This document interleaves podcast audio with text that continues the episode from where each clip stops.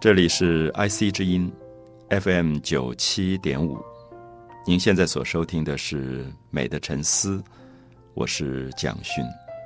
在人类的身上所具备的五种感官，其实在动物的世界也都有。人类的味觉是用来感觉所有的食物、饮食，它可以接受酸、甜、苦、辣、咸各种不同的味蕾上的刺激。那么这样的感觉，当然在动物的世界，我们绝对可以了解，它也是存在的。而且，动物在饥饿的时候，它对于食物的渴望，会使它在味觉上特别的敏锐，它也可能在味觉上。有特别强的欲望，人类是不是已经远远的离开了动物的层次？我们的味觉如果渴望一种味蕾上的刺激，渴望有更强烈的感官，使我们能够满足所谓的口腹之欲。当我们用到口腹之欲这个成语的时候，很明显，我们发现口腔、腹部因为饥饿而发生出来的一种强烈的对食物的欲望。可能是味觉最初的一个发生的动机，可是曾几何时，人类慢慢的远离了动物的世界。人类骄傲于自己所创造的文明，人类用火去创造了很多的食物。人类居住在房子里，它慢慢的不再是旷野当中的野兽，对食物有这么大的强烈饥饿的感觉。因此，当我们思考人类在比较富有的环境，不再有饥饿的逼迫的时候，味觉应该被提升到什么样的状况？也许在现实的生活里，我们发现有的时候会有一些饮食的这种行销，它会试图要刺激我们的欲望。比如说，每个国家都可能存在着吃到饱。这样的一个行销的刺激，告诉你，你花一个钱，这个钱进来以后，你可以随意的吃，你高兴吃多少就吃多少。我们会发现，我们大概都有去过吃到饱的餐厅的经验。那么在这样的一个餐厅里，有些朋友会觉得，好像今天很划不来，因为他没有吃到很多的东西。有些朋友会指责旁边的朋友说：“你的胃口这么不好，你为什么要来吃到饱？这样你划不来。”我们对“划不来”这三个字，如果做比较深的反省跟思考，也许会感觉到，我们在食物里只是为了吃饱吗？我们当然不否认人类想要吃饱的一个最低等的意图，因为吃饱之后，他才会有其他的要求。可是今天人类的文明其实已经远远离开了要吃饱这样的压力。当然，世界上还是有饥荒，还是有饥饿的人。可是，如果以大部分的人类所存在的状况来讲，对食物的饥渴应该没有到这么强烈的地步。那么，如果这个时候还用吃到饱来刺激人类的味觉，其实是有一点把人类拉回到动物的状态，或者拉回到动物的层次。我们当然说大快朵颐啊，这种大吃大喝的感觉很过瘾啊，我们用过瘾来形容。可是很深刻的去思考过瘾。往往只是感官的刺激，过瘾往往不是真正的美感。我们可以比较一下，在味觉已经被满足之后，味觉经历了酸、甜、苦、辣、咸各种五味杂陈的刺激，最后我们会发现，有一个味觉常常在东方，在古老的哲学里被提出来，这个味觉可能是淡。我们也许会用负面的意见说淡而无味。淡到好像感觉不到强烈的刺激了。可是想一想看，在东方很多的食物里，其实往往把淡作为一种味觉非常精致、非常细致的提高。我想很多朋友喜欢吃竹笋，我们去回忆一下竹笋的味觉，我们会发现它可能有一点点的甘甜，一点点的清香，它有非常复杂的味觉，可是它都不强烈。那么这样的一个味觉，可能跟我们。所提到感官层次非常强烈的酸或者甜或者苦辣或者咸的刺激是非常非常不一样的。可是我们觉得淡的味觉往往非常的悠长悠久，它可以停留在你的口腔里停留非常长的时间。也许更明显的是东方喝茶的习惯。许多喜欢品茶的朋友了解到，我们终于用到了“品”这个字，而不常常用喝茶或者吃茶，而是用品茶。那这个“品”这个字，很明显的说明了美学上的品味的“品”，来自于一种味觉的提高。虽然有三个口，意思是告诉你说，你的口腔、你的味觉可以非常丰富，而不是一个非常简单的酸甜苦辣咸五味就可以分类的。善于喝茶的朋友大概都会有感觉，觉得一片在春天。可能在清明节以前摘下来的茶叶，经过了培制之后，搓成了一个紧紧缩在一起的圆团。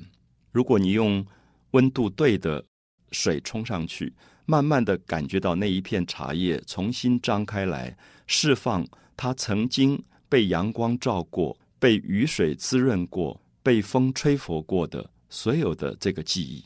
我们在品茶的时候，感觉到。好像一个初春的季节里，所有的美好的事物都在一片茶叶里慢慢重新被释放出来了。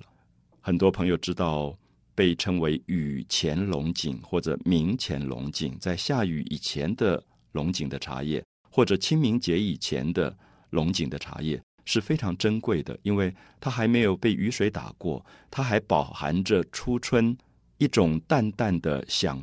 那么这样的味觉，如果大家去品味，你会发现它必须让你静到一个程度，你把那一口清香的茶含在口中，慢慢去感觉口腔里面所有的发生的变化，甚至你感觉不到什么。如果平常经过了太强烈的感官刺激，你暂时觉得这个茶好像是淡而无味。可是当你把茶咽下去，茶经过了咽喉。消失了，可是，也许过一会儿，你跟朋友谈天，你自己静静的坐在那边，忽然发现口腔里所谓的回甘。很多喝茶的朋友用到“回甘”这个字，是茶叶最好的茶叶，往往在你遗忘它之后，那个香味还不断的存在，从口腔的四处发生出一个你无法忘怀的那样的一个气味的记忆。这是我们所说的味觉的提升，味觉可以提升到非常精细。而丰富的状态。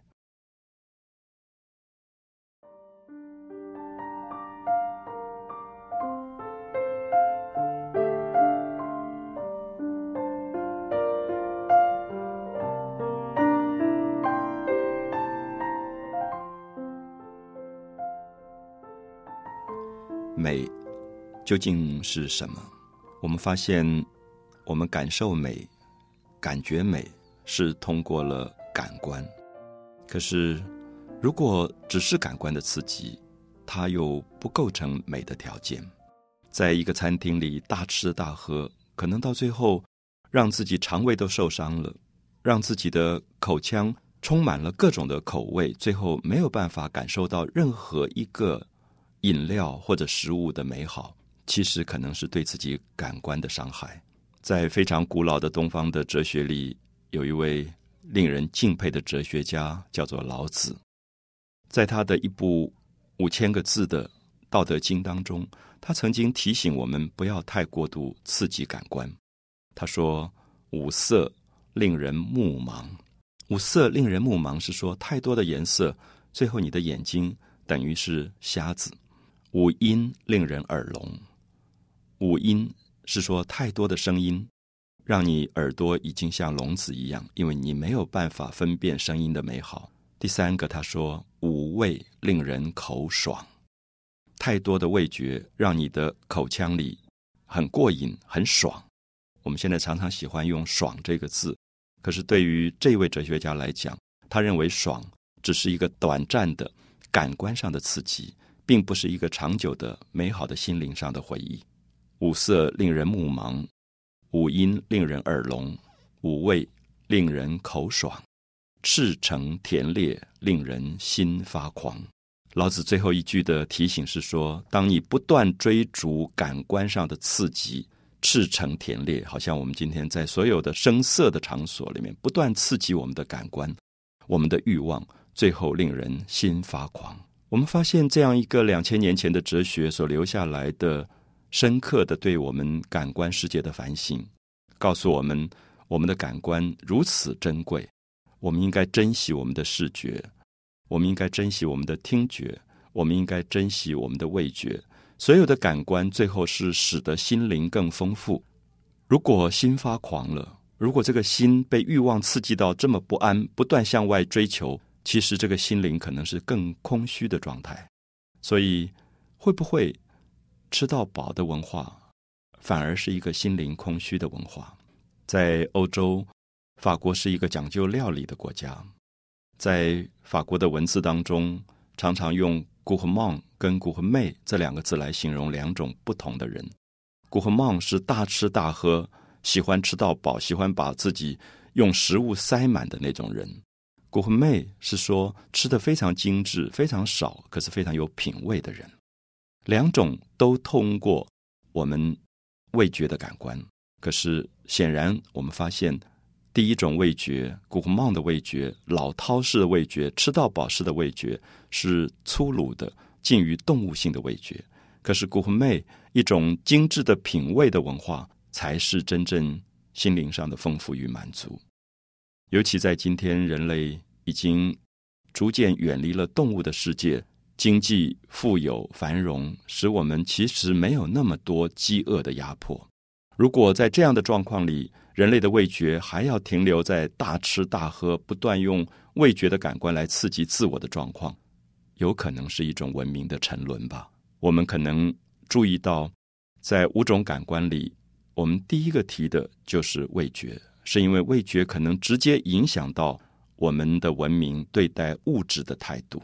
我们可以发现，少也许才是美的开始，因为少它才有珍惜，因为少。它才能够感觉到这一点点的东西在口腔里发生的变化。我们看到西方在品酒的文化，东方在品茶的文化里，其实都在告诉我们，味觉上的美好，并不是大吃大喝的状态，并不是一种这么直接的动物性的感官的满足，而是可以把味觉一点一点的提升，最后发生非常复杂的。人生各种经验的回忆。有一次，在日本古老的都市京都，有一个很有名的寺庙南禅寺。那么，在这个寺庙里，它最重要的一种料理是禅之味。我们都知道，禅可能是一个宗教或者一种信仰提供出来一种生命里的特殊经验。可在这个寺庙当中，他所提出来的禅之味，竟然是清水煮的一锅淡淡的豆腐。很多人盘坐在松树底下搭出来的台子上，只是面对清水，小火慢慢炖熬的那一锅淡淡的豆腐，什么佐料也没有加进去。那么，也许前去的观光客会觉得有一点讶异，好像不像我们想象当中对于观光客行销的一种。餐厅食品要讲究到丰富大量，或者奇奇怪怪的各种多变化，他反而强调如何让你的味觉在这个寺庙的庭院当中安静下来，能够品尝豆腐上的一种淡淡的味觉。所以“淡”这个字，最后不只是指味觉，也可能在指某一种审美上的态度。我们可以看到，在古代宋代的时候。淡这个字变成了审美艺术当中非常重要的一个观点。写诗、画画要写到平淡天真，要画到平淡天真。那么，这个平淡天真的“淡”这个字，意思是说，真正好的艺术其实不应该是强烈的，它不会给人太多的感官欲望上的刺激，它不会使人骚动。相反的，它会使人经过。视觉、听觉各种感官的刺激之后，有一个安静下来的力量。所以，平淡天真这个“淡”，在宋代的文化里表现的特别明显。我们可以看到，宋代之前是一个颜色非常富丽的时代，可是到宋代的时候，绘画强调用水墨，用水来画画，用淡淡的墨来画画。当我们在现在的博物馆里面看到宋代的一幅山水的时候，云烟苍茫，它给你提供的是生命走向清淡的一个过程。所有强烈、浓郁的东西都慢慢褪色，而形成一个对生命的反省。这是味觉上的淡，提升到视觉上的某一种影响吧。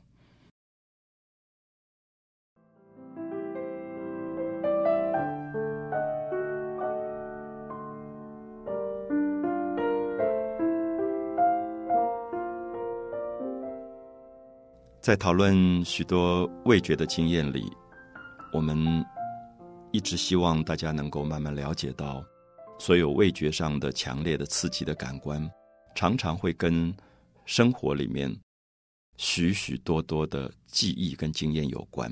我们也特别分析过，可能酸的味觉会联系到我们说一个性格上的某一种所谓的酸、尖刻、犀利的感觉，我们会觉得。味觉上的甜也会连接到生活里面甜美的感觉。我们也提到，不管是味觉上的苦、味觉上的辣，都可能是一种非常奇特，透过味觉感官刺激，忽然影响到我们回忆起生命里面点点滴滴的记忆和经验。所以，我们有时候不太注意自己的味觉，其实这个五味杂陈。不只是味觉，同时也是生活里面的很多很多丰富的感受。可是我们也一再提到，一个复杂的人生，经历过痛苦、哀伤、甜美、刺激、挫折、沮丧，经历过各个人生的变化，最后他要追求的是一种平淡。所以在宋代，当他把淡这个审美提出来的时候，对于中国古代的文学、绘画、音乐。都发生了非常大的影响。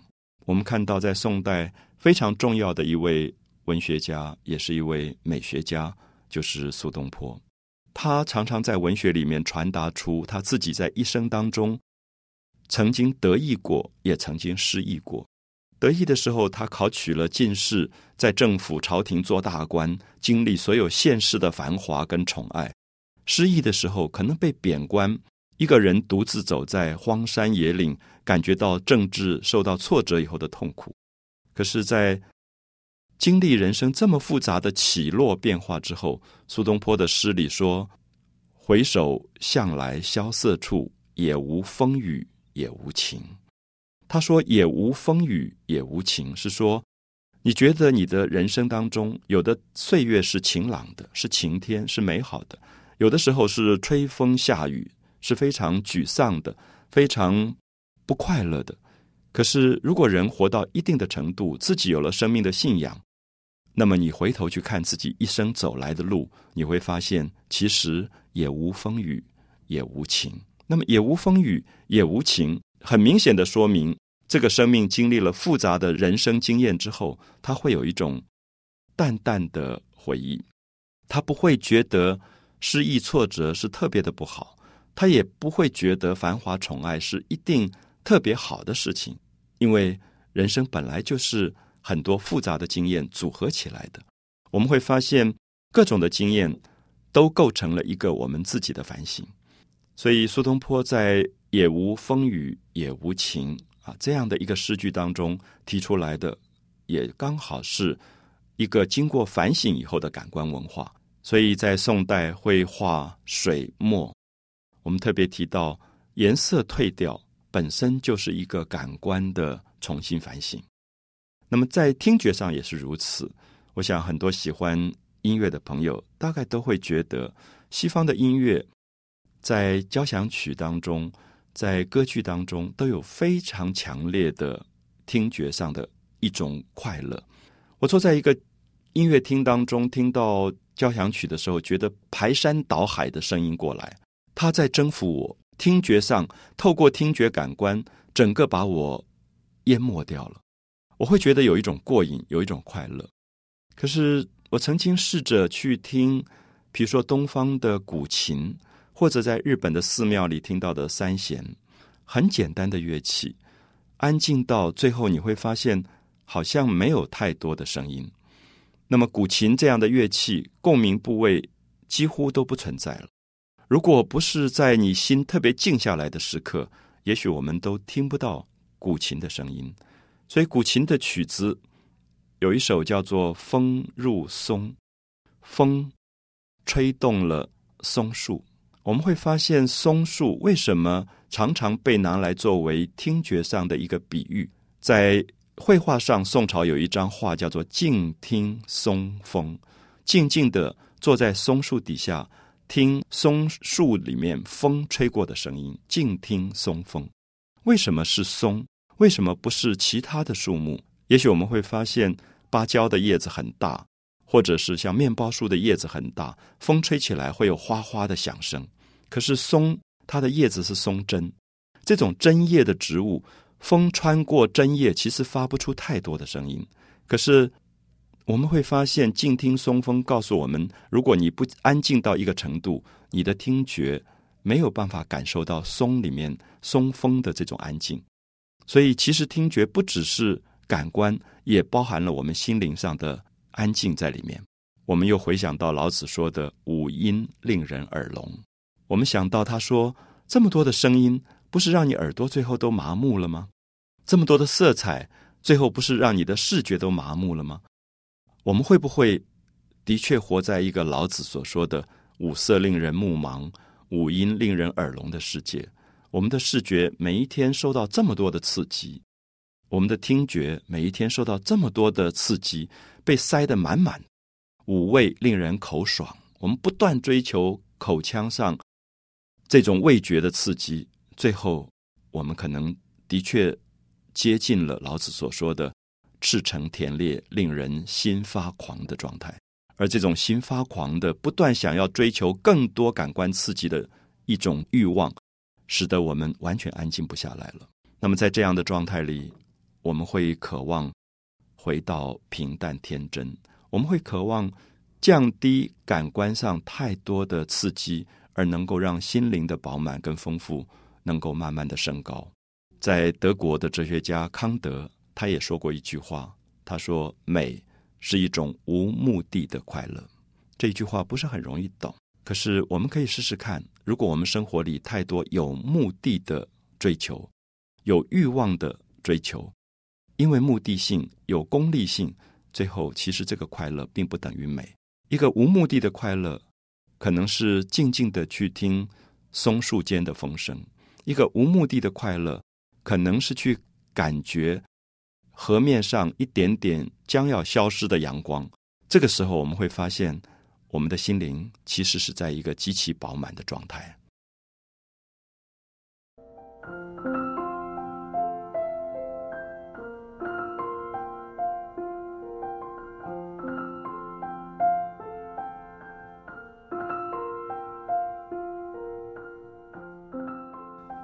我们在人类五种感官里，第一个提到的是味觉。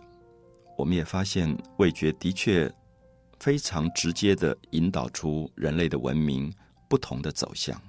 太过单溺于味觉的感官刺激，使得人类的文明可能无法提高。可是，在富有之后，在味觉的满足经验过之后，应该有更高的追求，是我们在味觉感官里特别希望。能够强调的一部分，我们会在现实的生活里发现，无处不在都是味觉的美的挑战。有时候跟朋友去一个日本的料理店，我们可以了解到一个文化，因为它有比较渊源长久的历史，它从它的生态里会发展出一种味觉的美。喜欢吃日本料理的朋友，大概都知道他们的生鱼片。非常的讲究，量并不多，常常切的很薄，一点点，配着紫苏的叶子，配着一点点非常非常讲究的芥末。那么我们可以了解到，这里面其实是一个味觉的搭配。那么这种味觉的搭配，使我们对于一个没有经过烹煮的生的鱼片，感觉到它本身的质感上的柔软，或者味觉上非常细腻的一些变化。如果我们叫了几种不同的生鱼片，可能是两种，可能是三种，你会发现在那个小小的一个非常精致的瓷器的盘子或者碟子上，它旁边会放一些可能用醋泡过的紫红色的姜，一些切的很薄的姜片。有时候，一些朋友会问：这个姜要干什么？它是配着鱼片吃的吗？在味觉上，这样的搭配的目的是什么？可是我们会发现很有趣，如果有两种或者三种的生鱼片，我们会发现不同的鱼，我们吃到的尾鱼，我们吃到的旗鱼，它的味觉其实是不同的。当我们吃过一种生鱼片，要吃第二种生鱼片的过程当中，我们之间会发现，这个文化提供给我们一个建议是说，你可以先吃一点沾了醋的紫红的姜片，因为它有清洗的功能，它把。刚才吃过的生鱼片残留在口腔当中的味觉清洗掉了，所以你回到一种空白，重新再去感觉下一个生鱼片的味觉。我不知道这样的一种细节的描述能不能让很多朋友了解到，味觉在我们的生活里，其实我们自己可以去做很多的检查。空白可能是感受美非常重要的一个开始。意思是说，如果我们的生命里面塞满了各种。没有清理过的记忆，好像一个已经被塞满的电脑的这个容量，它已经没有办法再容纳新的东西了。其实我们要清除的，我们不知道清除可能比塞满更重要。在我们的人生的记忆当中，我们的感官、我们的视觉、我们的听觉、我们的味觉，都在在意如何去接受跟塞满，而忘记了清理。清除跟遗忘，如果在这样的状况里，我们所提到的吃到饱的文化，其实就刚好是一个不断使我们的感官被塞满、堵塞，最后变成堵塞的状态。有时候走在这样的一个繁华的城市里，感觉到堵塞的痛苦，车道被堵塞，人际关系被堵塞，打开信箱几天不收信，可能就已经塞爆了。传真机可能几天，那个纸就一长批的传真留在那里。我不知道这样的堵塞的感觉会不会使我们感觉到，现代的工商业文明之后，人类不断追求快速、追求多、追求量的多之后，其实我们失掉了一个东西，是清除、清理的能力。我们缺乏了容量了。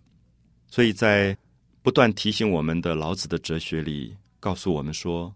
看一看你面前喝茶的那个杯子，他告诉我们说，这个杯子因为是空的，它才能够容。如果它已经装满了东西，它就不能够再装东西了。这样的哲学的有趣是，让我们在这么简单的现实生活里，发现一个容器、一个花瓶也好，一只碗也好，一只杯子也好，它这么重要的部分是空的部分，不空怎么能够容？我们的心灵也是这样的状态。如果我们的心灵里塞满了东西，没有清除，其实我们无法容纳新的感官、新的感受。所以，我希望在现实生活里面，能够用非常简单的一些经验，让我们感受到我们的生活其实处处可能都是反省，处处也都是思考。在非常炎热的夏天，常常喜欢跟朋友去。一个日本料理店，有时候觉得它好，是因为它少，它的食物这么少，它让你感觉到在食物里不是为了吃饱的目的，而是能够去感受。它提醒你一个非常美的瓷器里面衬托的那一点点食物，你可以非常珍惜的去享有它。这些部分，有时候我们碰到一个朋友说，这么小的食物，干嘛要放在这么大的一个瓷器当中？可是。我心里忽然想到，因为它大，它可以容很多的东西。可是我们不一定要把它塞满，我们可以留多一点的空白。我们发现一个城市的车道都被堵塞的时候，我们是多么的不快乐。我们发现我们身体里面所有的血管被很多东西堵塞的时候，我们身体是要生病的。可是我们往往忽略了我们精神上的管道，当它塞满的时候，我们也无法再跟别人沟通了。我们可以清理干净所有的人际关系，我们使人际关系变得更简单。我们可以把很多的人际关系变成更能够从空白重新开始。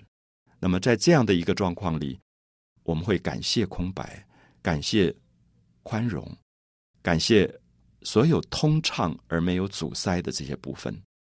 所以试试看，从自己的味觉当中拿掉一些太过塞满的东西，从自己的心灵里拿掉一些太过塞满的东西，使自己恢复到一个空的状态，是不是？我们对生命的感受会更加弥足珍贵。美的沉思，我是蒋勋。